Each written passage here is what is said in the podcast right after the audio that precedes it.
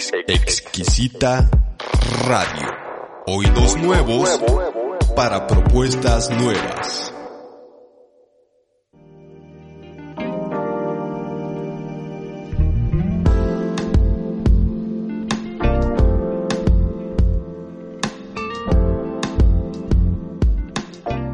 Líneas para leerlas. Adán Pérez Y Andrea García, dialogan sobre nutrición política, cultura y más. fuera de los lugares comunes. Bienvenidos.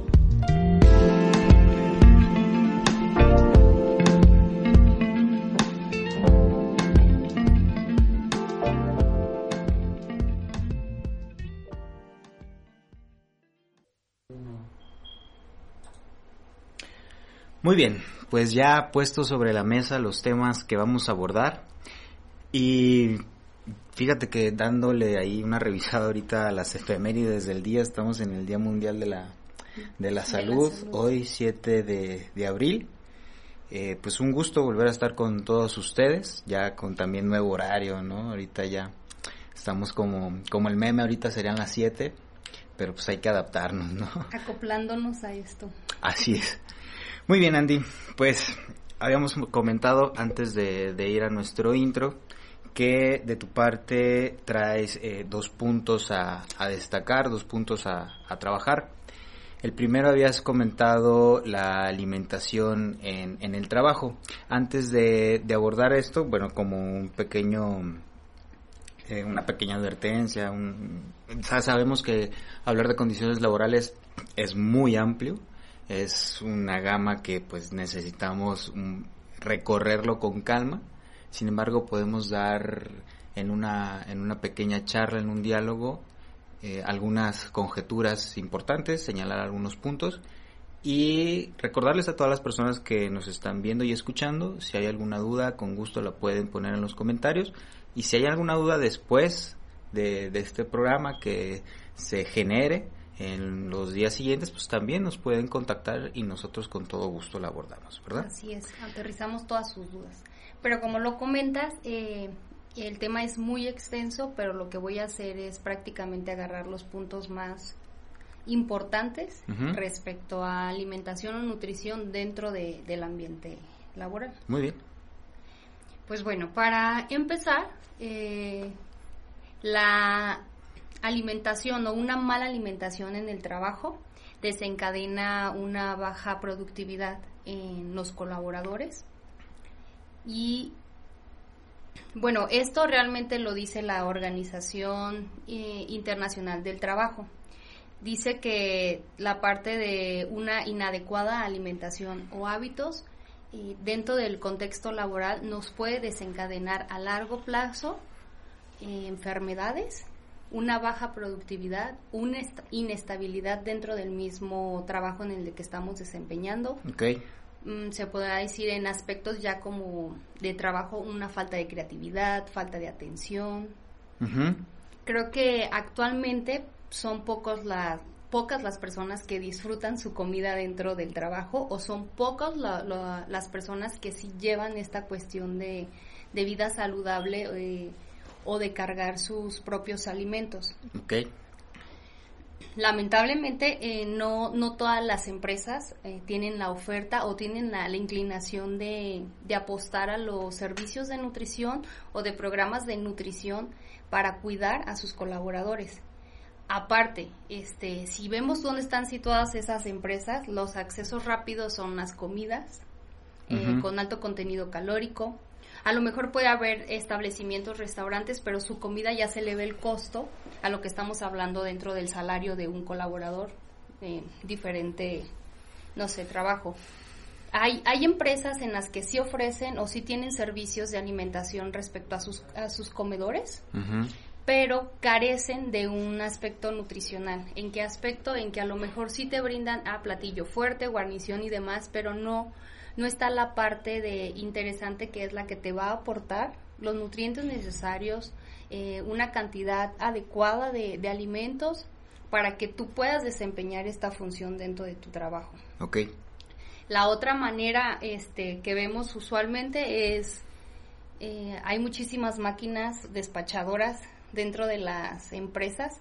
Eh, retacadas de bebidas azucaradas, alimentos altos en calorías, mm, escasos de nutrientes, que el mismo, no sé, desempeño laboral o tu misma rutina de trabajo hace que, que acudas directamente a eso, te lo ponen como primer plano. Entonces, si tú no tienes la costumbre de, de cargar un alimento, la empresa no te ofrece un alimento de, de calidad. En tu entorno no hay una, un acceso a una alimentación saludable y lo que tienes es ese despachador, evidentemente es lo primero que vas a, vas a acudir. Sí. Pero eh, la carencia de una buena alimentación va a hacer que a lo mejor solamente no sé, repongas esa parte de energía en algún lapso de tiempo, pero no te, no te nutras, no, no estés dando como el aporte necesario para que tú puedas sentirte pues energéticamente bien, a gusto, pleno, porque hay cuestiones en las que si tú te alimentas bien y das tus cantidades adecuadas, hasta creo que tu trabajo medio lo disfrutas.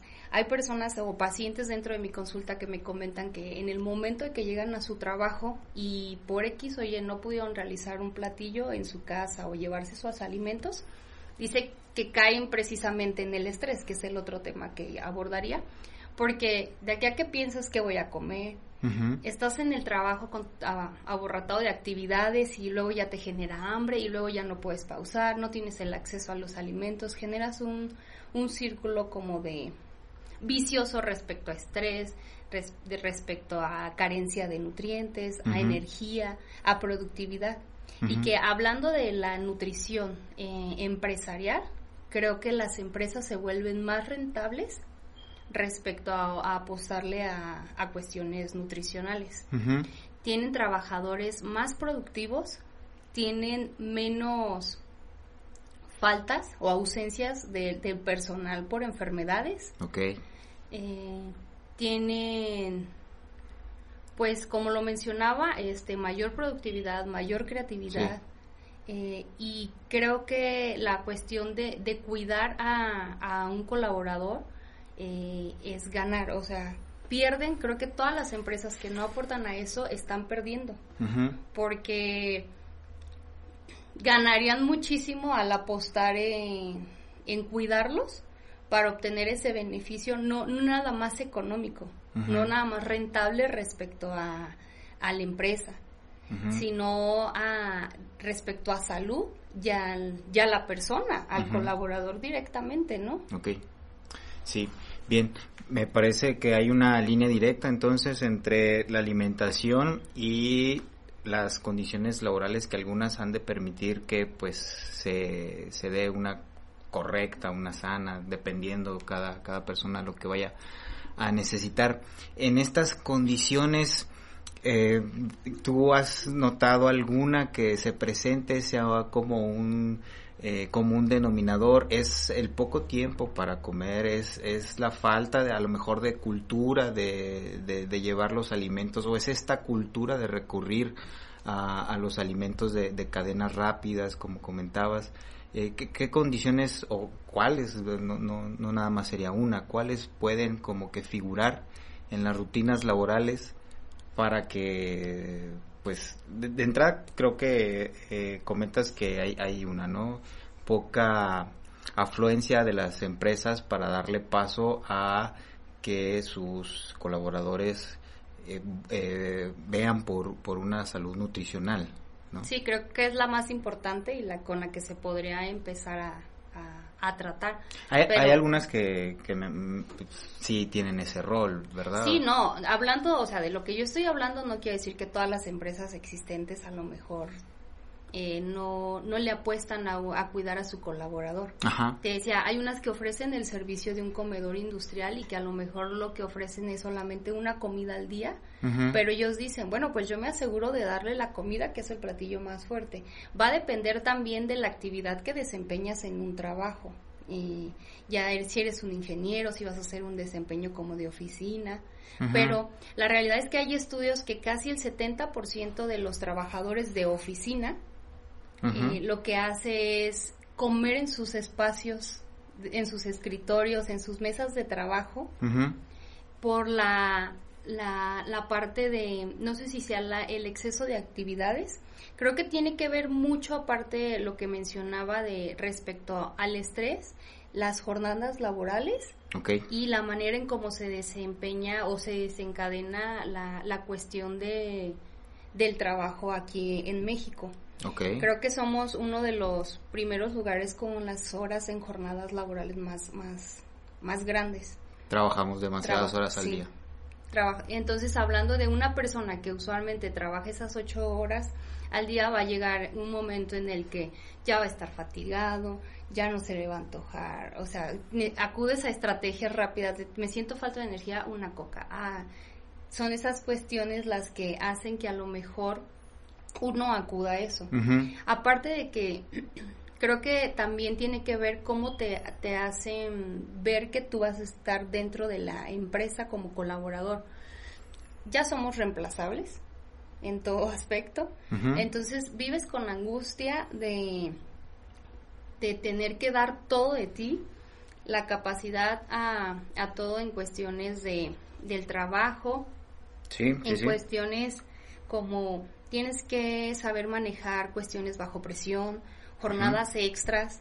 eh, entonces, creo que toda, toda esa cuestión respecto a, a- al trabajo, pues sí te hace vivir un estrés, que usualmente el estrés lo vivimos desde cuestiones familiares, cuestiones personales, pero más, más se desencadena en el trabajo.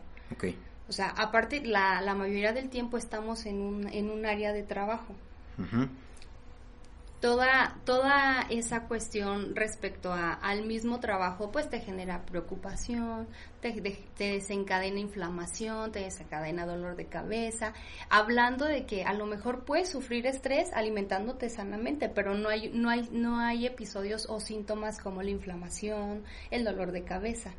Sí, a eso, a eso iba. Entonces, las condiciones que tú detectas es, una, trabajamos eh, demasiado y a veces para durar en este trabajo en el cual tú comentas que somos eh, reemplazables, eh, trabajamos comiendo, ¿no? Trabajamos en el, en, el espacio y eso nos genera o tiende a dar un espacio para que se genere el, el estrés. Estos, estos hábitos y este tipo de alimentación puede eh, también recurrir o caer a ciertos em, ci- ciertos síntomas, ciertos malestares un poco más complejos de, de la nutrición, ¿no? Puede detonar en, en, en- en otra... Sí, hablando En otro escenario. Hablando ya como a partir pues del estrés, el estrés genera una producción más grande de hormonas como cortisol y, a- y adrenalina. El cortisol es como la hormona principal de, del estrés, que esta lo que ocasiona hace una limitación en tu sistema digestivo en la absorción de nutrientes. La adrenalina lo que hacemos pues sabe que nos acelera, entonces te va a aumentar la frecuencia cardíaca, te va... Entonces hablando de esas, cuando vivimos en un estrés laboral, sin una buena alimentación o hábitos alimenticios, ¿qué nos va a desencadenar? Problemas cardiovasculares, todo lo que puede ser enfermedades no transmisibles, este, síndromes como, pues más bien, no síndromes, como, ¿o ¿qué onda? Sí, mal, todo va a ser a partir de cuestiones gastrointestinales, Ajá. porque evidentemente hay un hay un descuido de alimentación y hablando de lo que te mencionaba lo que ocasiona a partir el estrés.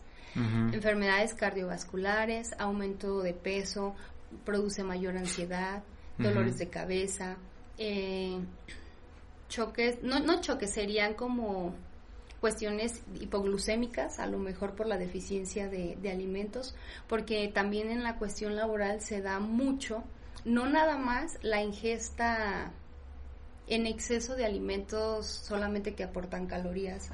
o- Calorías de consumo rápido, de energía rápida. Ajá, no, también tiene dos efectos. Una es que tu aumento se eleve, o sea, tu consumo se, se eleve y que a lo mejor si, seas de los que estás trabajando y necesites una cosa, luego otra, aunque no te muevas de tu espacio.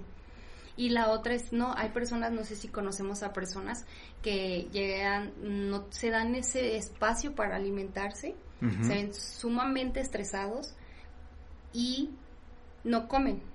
O sea, su apetito se, se corta por completo o la realidad es que lo pausan completamente por cuestión de terminar la actividad.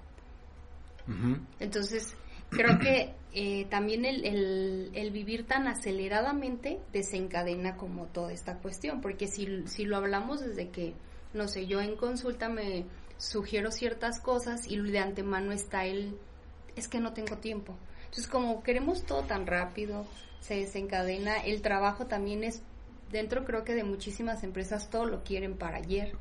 Entonces se vuelve una, una cuestión de que vas, se podrá decir, posponiendo cuestiones que son necesarias para tu bienestar. Ok, bien. ¿Y qué es necesario, qué se puede hacer, digamos, en construcción de hábitos? Este depende nada más de la empresa construir o armar escenarios para estos hábitos de alimentación. También depende de, del colaborador. Tú has hecho algo, a lo mejor algún trabajo en conjunto. ¿Qué opciones hay para para mejorar, para que no lleguemos a los escenarios de, de este estrés que recae sobre algunas enfermedades? Pues creo que la, la importancia o la cuestión principal eh, se daría dentro de, de, la empresa, pero también se puede dar individualmente, con la familia, con el colaborador. Eh, actualmente eh, trabajamos dentro de, de, esa área donde se imparten talleres, cursos, no nada más como cuestiones de, ah, te vamos a armar un plan de alimentación para que sepas qué comer. No, pues se hacen, se podrá decir, estudios de mercado, qué es lo que tienes a tu alrededor que pueda ser una alternativa para alimentarte sanamente si es que no te lo expone la, la empresa. La otra sería, pues, charlas para que sepan a lo mejor cómo pueden alimentarse sin pero sin caer al aspecto de, ay, porque tienes un padecimiento, por esto no, porque creo que lo, lo principal es la cuestión de bienestar respecto a que puedas desempeñar una actividad física pleno, a gusto, o sea, que estés que estés conforme respecto al entorno laboral sin que te genere esa cuestión de que conocemos personas que llega un momento en el que ya no quiero y ya no. Entonces, que, que no existan esas cuestiones. Se puede abordar, abordar perdón, directamente la, la nutrición personalizada. Eh, y la otra pues ofrecer o dentro de, de, las mismas empresas este ofrecemos la, la, cuestión de la implementación de comedores. Y comedores industrializados pero a lo mejor adaptados a la misma empresa a la cantidad de sus colaboradores no necesariamente como lo vemos expuesto como ejemplo PISA. no, nos, adapta, nos adaptamos respecto a, al personal, a la problemática y creo que más que nada es brindar la, la información, que, que sepan que se pueden sentir bien, alimentándose bien y estando dentro de, de, su, de su trabajo. Eso sería como en, generalmente en aspectos nutricionales. Sí, eh, bueno, antes de, irnos al, a la pequeña pausa, si podemos hacer eh, una, una, una, conclusión. De entrada me parece que eh, este hábito por, por prevenir, por curarnos en salud, llegarán a decir algunos, por no esperar a, a, a que se detonen ciertas cuestiones dentro del aspecto laboral para ahora sí atenderlas me parece que como comentas es una, es una inversión. Lo, lo pensaba por el lado de, del empresario, pues porque ciertamente ellos pagan el servicio de un instituto de salud, de seguridad social, pagan ciertas cuotas que tienen que cubrir y a veces estas se, se llegan a, aumentar dependiendo pues eh, las, las visitas de los colaboradores a, al seguro.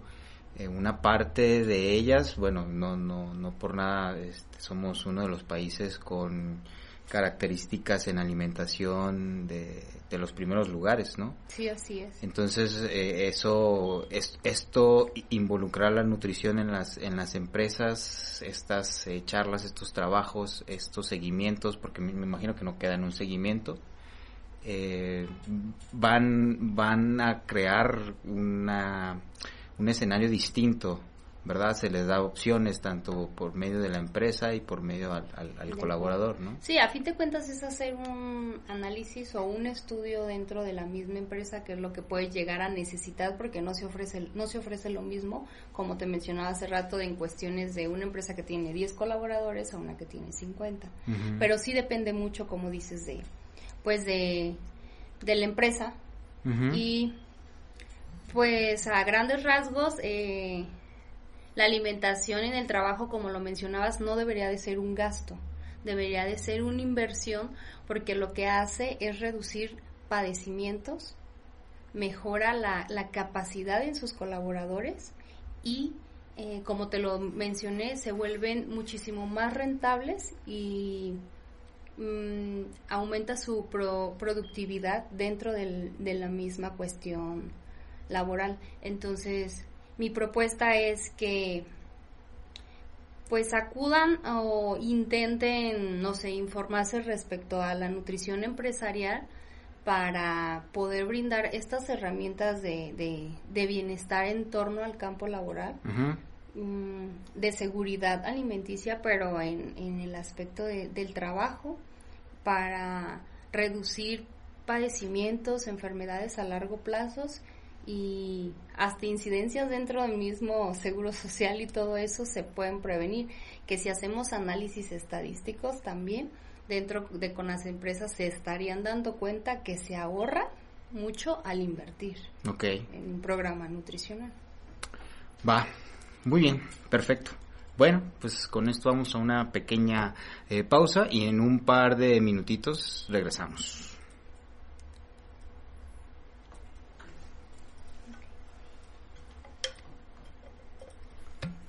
¿Te faltaría algo?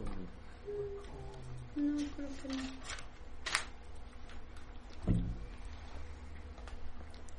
¿Tú de qué vas a hablar? Ah, de pandemia. ¿Con cuál vas a empezar? ¿Quieres quién? ¿Dice, dice yo?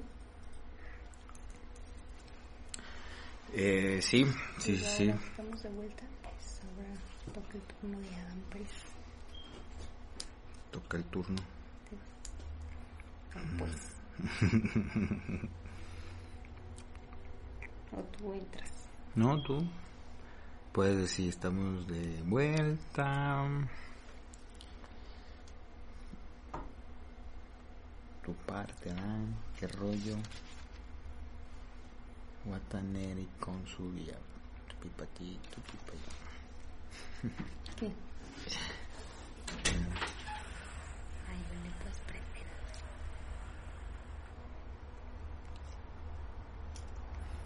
Te dio calor. ¿No tienes el aire prendido? No.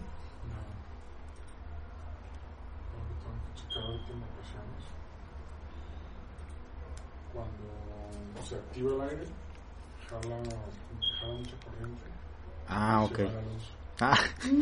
Es la nueva falla. No, hombre. Es la nueva maldita falla. Arreglas una y te vas a otra. Sí. Así es esto. Sí. Y ya, vimos que es eso. Hay algo en la instalación eléctrica de este cuartito que, que, de repente así también un día así, le conecté otra cosa ahí ¡pum! se va todo a Entonces tiene el gasto de los watts bien medidos, ¿no? Del voltaje.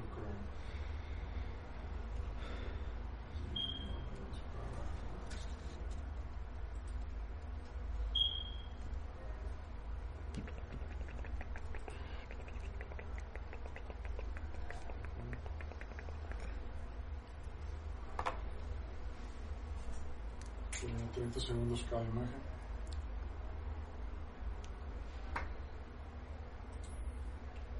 ¿Quién es Raúl Cartavero? Cartagena. Cartavero. Cartavero. Bueno, el planteamiento que hacen es que pocos patrones ven realmente la salud de los trabajadores como una prioridad a largo plazo de las empresas.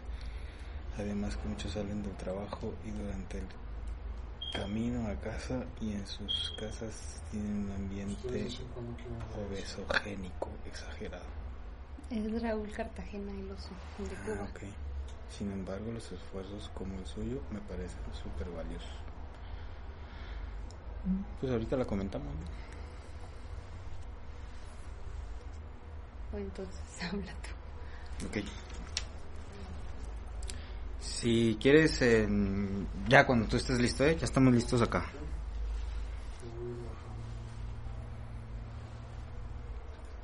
Cartabero. Así le digo, cartabero. Pues sí, pues así está. ¿no?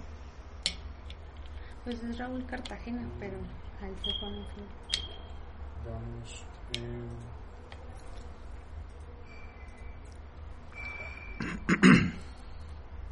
Ah, ah, vamos en 3, 2,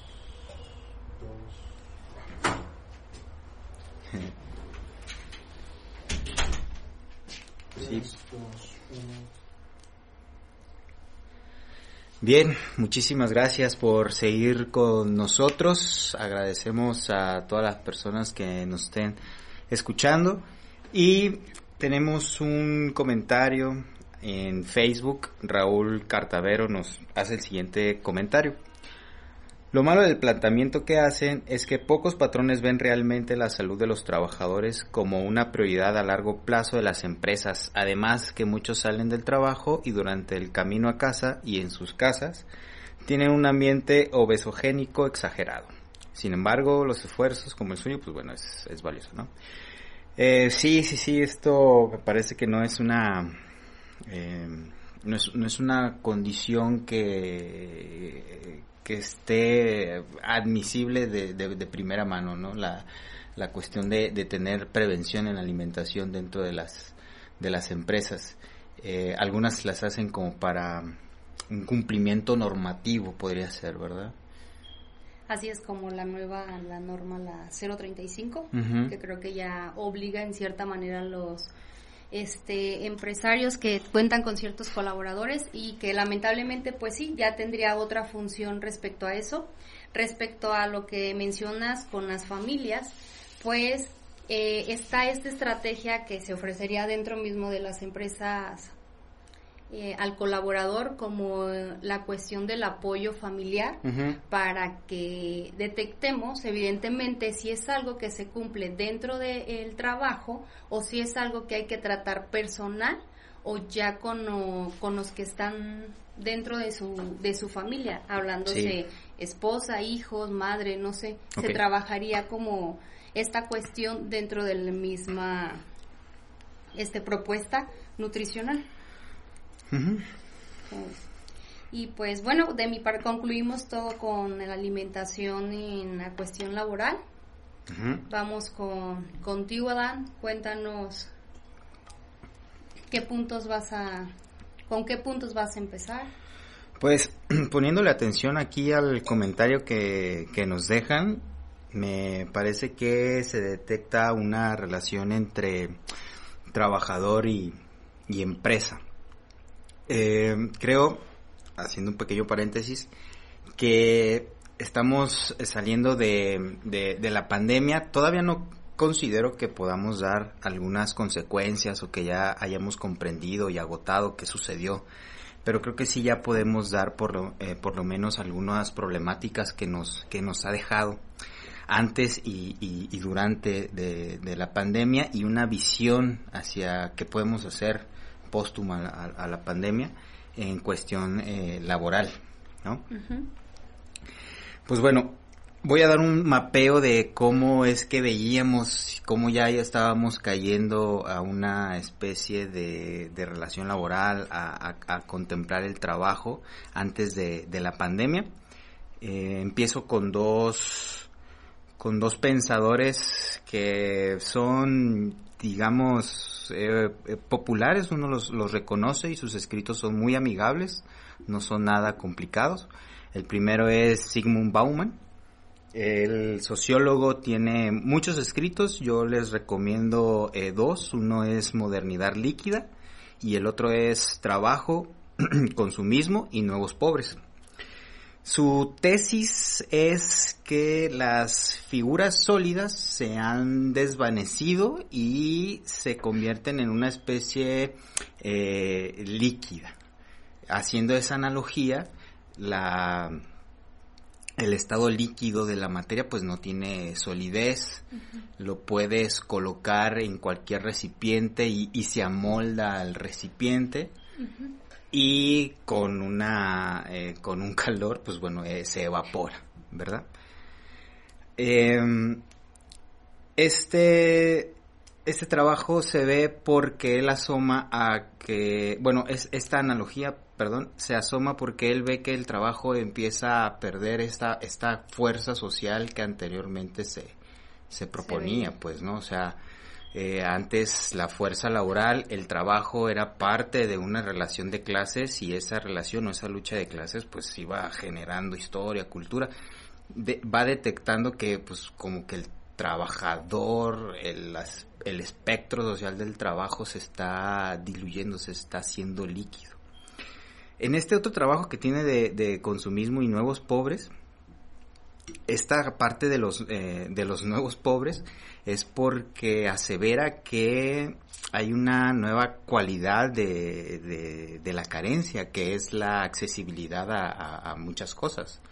O sea, este, ahorita creo que Mm, e, el espacio para llamar eh, pobreza también tiene acceso a demasiados a demasiadas cosas materiales verdad entonces se, también se, se, rompe esa idea de creer que la pobreza es alguien que no va a tener ningún este ningún material ningún acceso a créditos y demás Sigmund Bauman estipula que estos estos nuevos pobres eh, son parte ya incluidos en un consumismo y se les da eh, prioridad para que la maquinaria del consumo pues, pues siga. Eh, otro pensador también de antes de la pandemia que podíamos encontrar que dilucidaba el, el trabajo, las relaciones laborales, es un norcoreano, se llama Bin Shul Han, es norcoreano alemán, eh, tiene unos trabajos interesantes. Eh, lo curioso aquí como, como colación es que tiene un bestseller. la sociedad del cansancio es un bestseller. Es raro que, que un filósofo, algún crítico de, de, la sociedad actual tenga un bestseller. Me recuerda mucho al, al, capítulo de Black Mirror, en donde está el, el, el, trabajador que tiene que pedalear y le dan puntos y con eso pues compra compra víveres.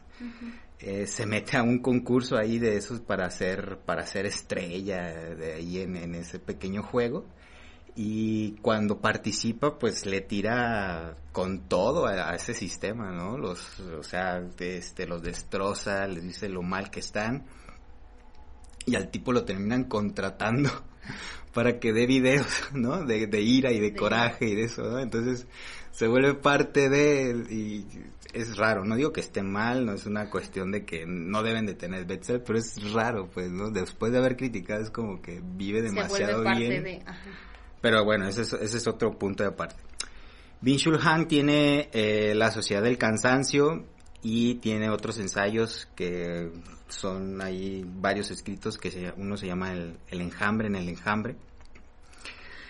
La tesis de Bin Shulhan es que eh, estamos en una hiperpositividad, no como el método de, del este método positivo de para observación, sino como un paradigma para resolucionar la vida, ¿no? O sea, esto conduce a excesivas condiciones de autoexplotamiento, o sea, una hiperpositividad sería eh, estas condiciones o estas formas de que pues mi vida la voy a autogestionar como si fuese una empresa, ¿no?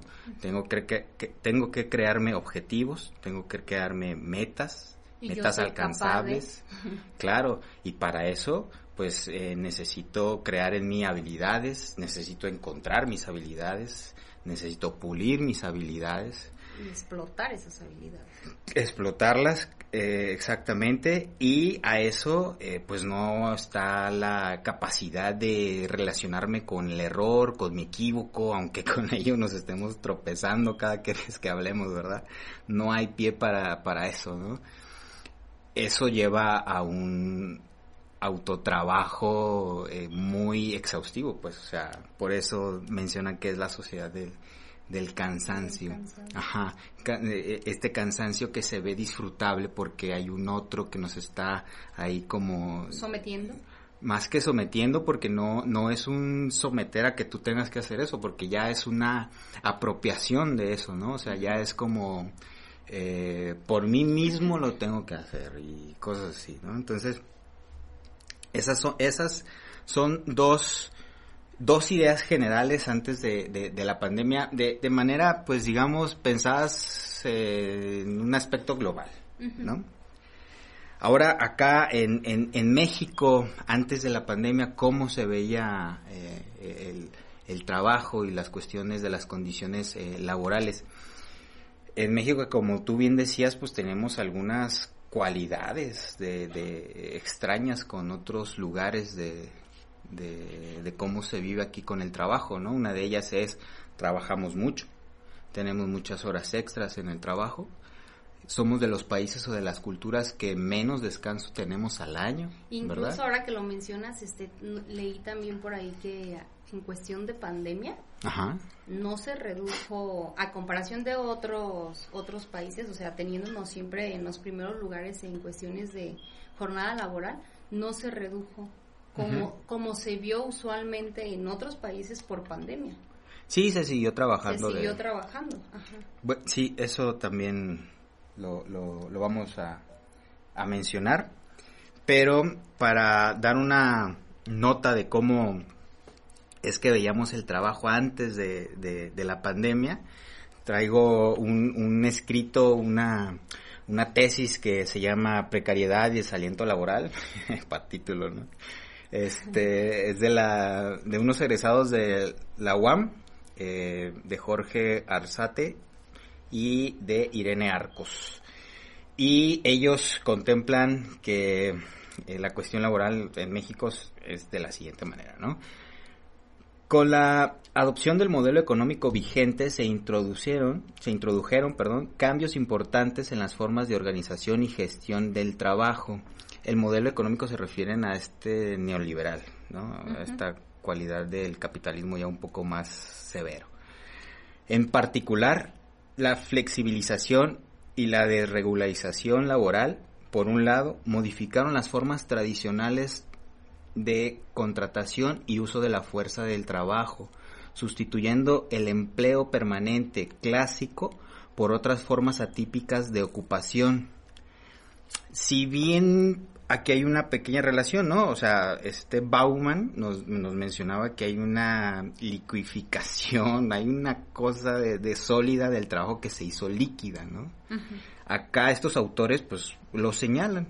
Se modificaron las formas tradicionales de contratación y uso de la fuerza del trabajo, sustituyendo el empleo plenamente clásico por otras formas atípicas de ocupación, entre las que destacan el empleo por contra- contratación temporal y el trabajo a tiempo parcial. O sea, de tener una cosa sólida, digamos, el empleo clásico pasó a ser más o menos efímero por medio de unas nuevas formas de, de contratación. Así como la promoción del autoempleo. Esta frase me parece que la podemos este, hacer referencia con lo que dice Bill Shun Han, Exacto. ¿verdad? O sea, el auto... ¿Cómo lo podemos decir? El autoemplearse a sí mismo, el gestionarse como una empresa, ¿no?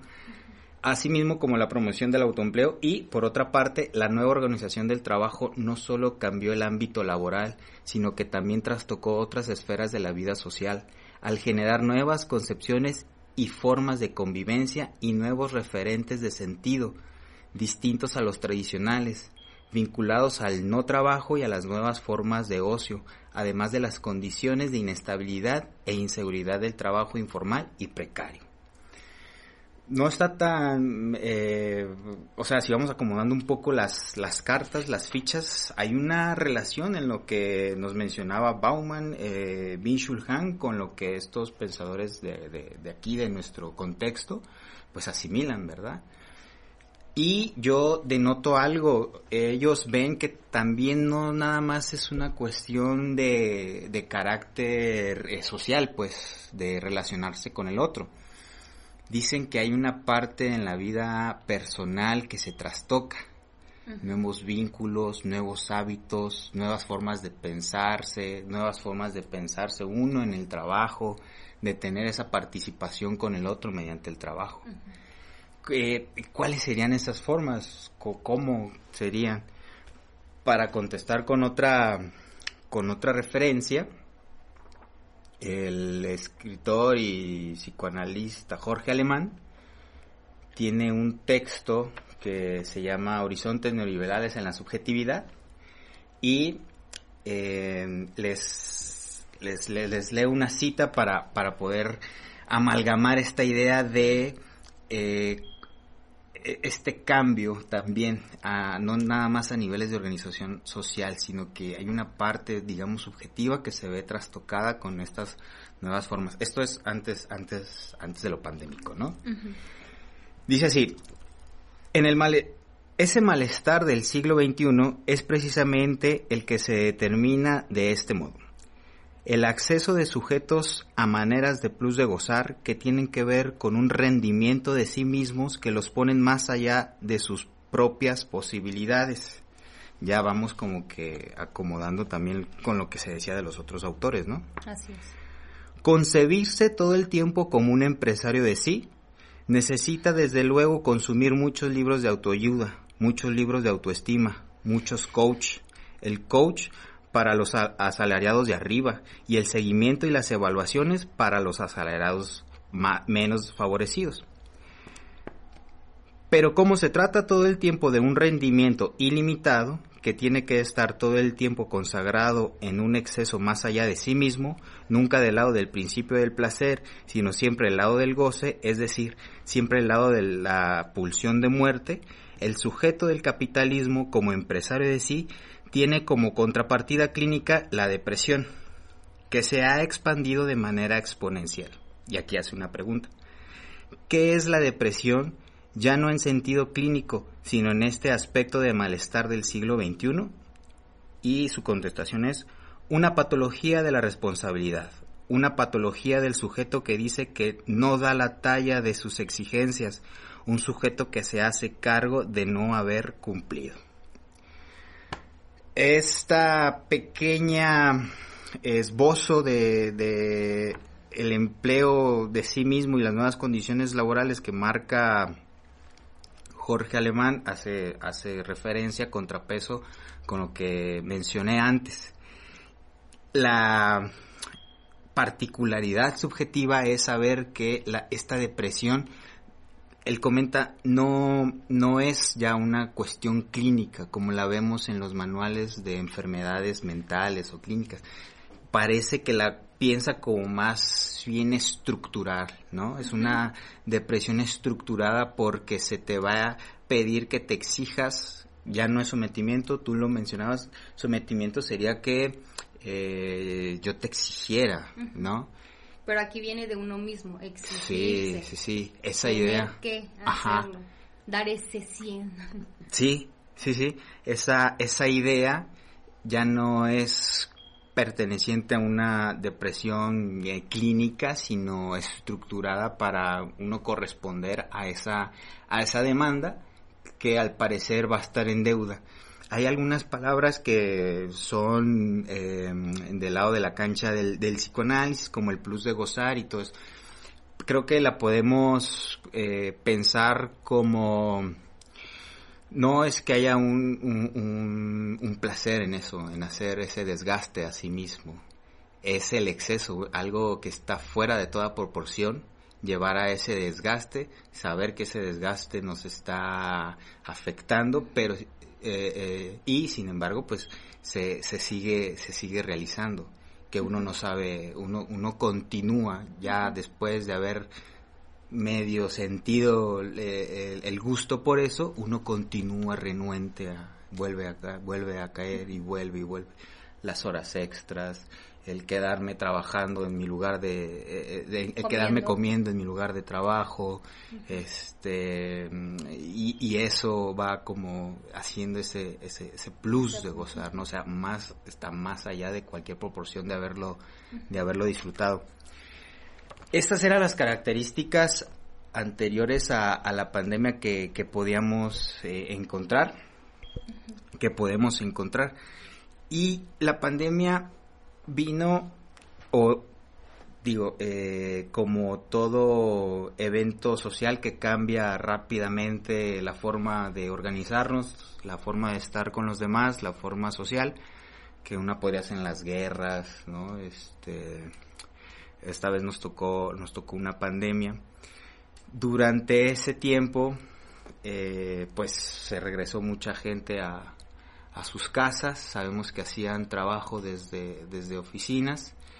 Eh, creo que no, no ha dado el tiempo para poder saber cómo después de, de, este periodo del home office regresar a los trabajos que, hacemos. Y volver a hacer clic, hablas de... No volver a hacer clic, pero me parece que el el, de, la pandemia es un punto de inflexión que nos puede decir, bueno, a ver, estas son las fichas que nosotros estábamos contemplando antes de que entráramos a, a este rol de, del home office, ¿verdad? Así se estaba, se estaba viendo el, el, escenario, a las organizaciones, a la relación con el trabajo. son, son textos novedosos, o sea, no son textos que no tendrían por qué, o sea, no pierden como que actualidad, pero nos, nos, nos describen una, una actualidad muy inmediata antes de, antes de la pandemia, ¿no? Pero, eh, pues parece que no, no, todavía no hay este, este reconocimiento a saber que este punto de inflexión necesita ser tratado, por lo menos para poder pasar a, a, otra cosa, ¿verdad?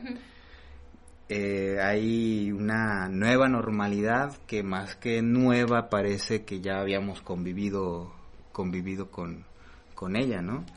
Así es. Mira, yo traigo también por acá algunos eh, comentarios de un estudio que se hizo durante la pandemia, que fue pues para saber qué es lo que sentían eh, de, en cuanto a salud mental, en cuanto a depresión, en, en sus lugares de, de, de trabajo. Tu angustia. Sí, este estudio se creó a 11, a 11 sectores laborales, teniendo como cantidad de individuos a 5.500 individuos, en el cual el, el 82% de los empleados en México cree, cree que el estrés está relacionado directamente con, con su trabajo el estrés que ellos eh, que ellos eh, llegan a sentir, llegan a sentir está relacionado directamente con su trabajo. El 55% de, de estos trabajadores expresa preocupación por su salud mental y quisiera tener o quisiera argumentarlo a, algún departamento dentro de dentro de su de su lugar de, de trabajo. Entonces, si la, la tirada también no es poder crear empleos sanos, ¿no? Este, que haya sanidad en todos lados, vamos a hacer empresas sanas, ¿no? De salud mental, aquí no va a haber nada de, de estrés, no, no, no. Todos van a ser amor y paz. Sí, no, no, esa no es la... La cuestión. Esa no es la intención ni, ni siquiera la, la cuestión. La cuestión sería que sabiendo y reconociendo que antes de la pandemia teníamos estas eh, consecuencias por manejar estos, estas ideas del, del, autoempleo, estas ideas de gestionarse la vida como, como una empresa, estas ideas de estar en el, en el trabajo con los hábitos como tú como tú comentabas hábitos que, que no conducían a, a un aprovechamiento máximo eh, pues y con esas ideas, con esas consecuencias, perdón, con esas condiciones teníamos estas estas consecuencias que son las marcadas por lo que dicen en la encuesta. La vista al horizonte sería, bueno, vamos asomando otro otro otro diálogo dentro de las de las empresas, otra otra visión, ¿verdad? Eh, em, a veces culpamos que es el empresario el que el que no ve el, el, el, gacho, el manchado. Si Bauman y Vinchul Han lo detectan, o sea, esas figuras sólidas se han caído, se han hecho líquidas, o sea, también el empresario es, es, es líquido, ¿no? el patrón también es, es líquido. Es más bien, ¿qué vamos a hacer? Es una cuestión, es una cuestión de estructura la que se está conformando, no es una cuestión de empresa por empresa.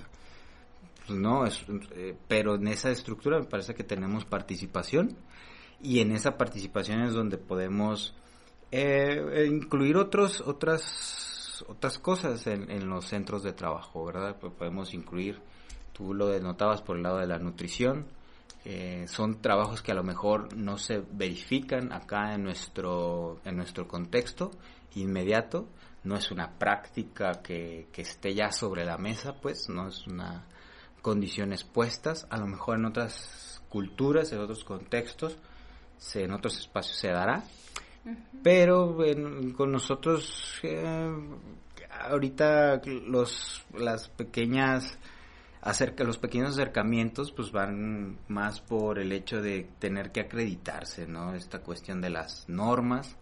Em, de ser esta empresa responsable. Se aplican porque hay que aplicarse, pero eh, la mira hacia el horizonte sería pues vamos vamos acercándonos a a, otros discursos que puedan darnos un, resultado diferente, por lo menos una, una consecuencia distinta a la que ya estamos ah, viendo o marcando o a la que ya habíamos eh, previsto antes de la, de la pandemia. Y pues bueno, creo que este por mi parte sería eh, sería todo, Andy. No sé si tengas alguna alguna pregunta, comentario. No, todo, todo bien, nada. Ah, poco todo bien. Sí, es un tema muy, muy extenso. Vuelvo a recalcar que solamente agotamos unas pequeñas muestras. Eh, esto pues da pie a, poder problematizar otras cuestiones, a tener que hacer otros, otros diálogos en otros momentos. Pero creo que sí hay que, hay que denotarlo, ¿no? O sea, la salud dentro de las eh, centros de trabajo eh, es de relevancia, no se puede dejar de un lado. Si ya conocemos que con ciertas fichas tenemos cierto resultado, bueno, vamos, ¿qué tal si sucede involucrando la atención clínica de la nutrición, em, la atención a la escucha, con todo lo que eso representa, pues qué otros efectos podríamos obtener, podríamos obtener ¿no? Así es.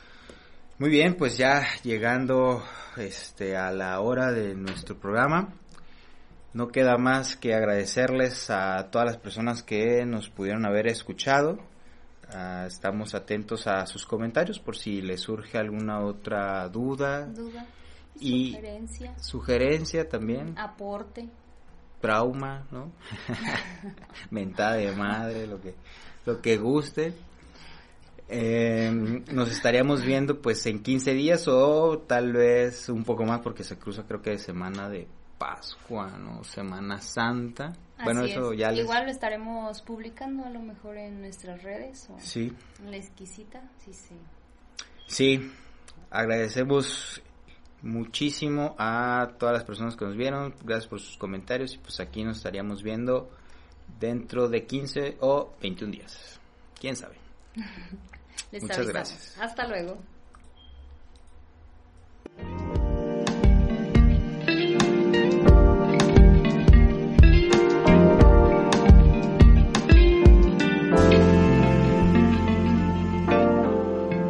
Por el momento, eso es todo. Nos encontramos la próxima vez.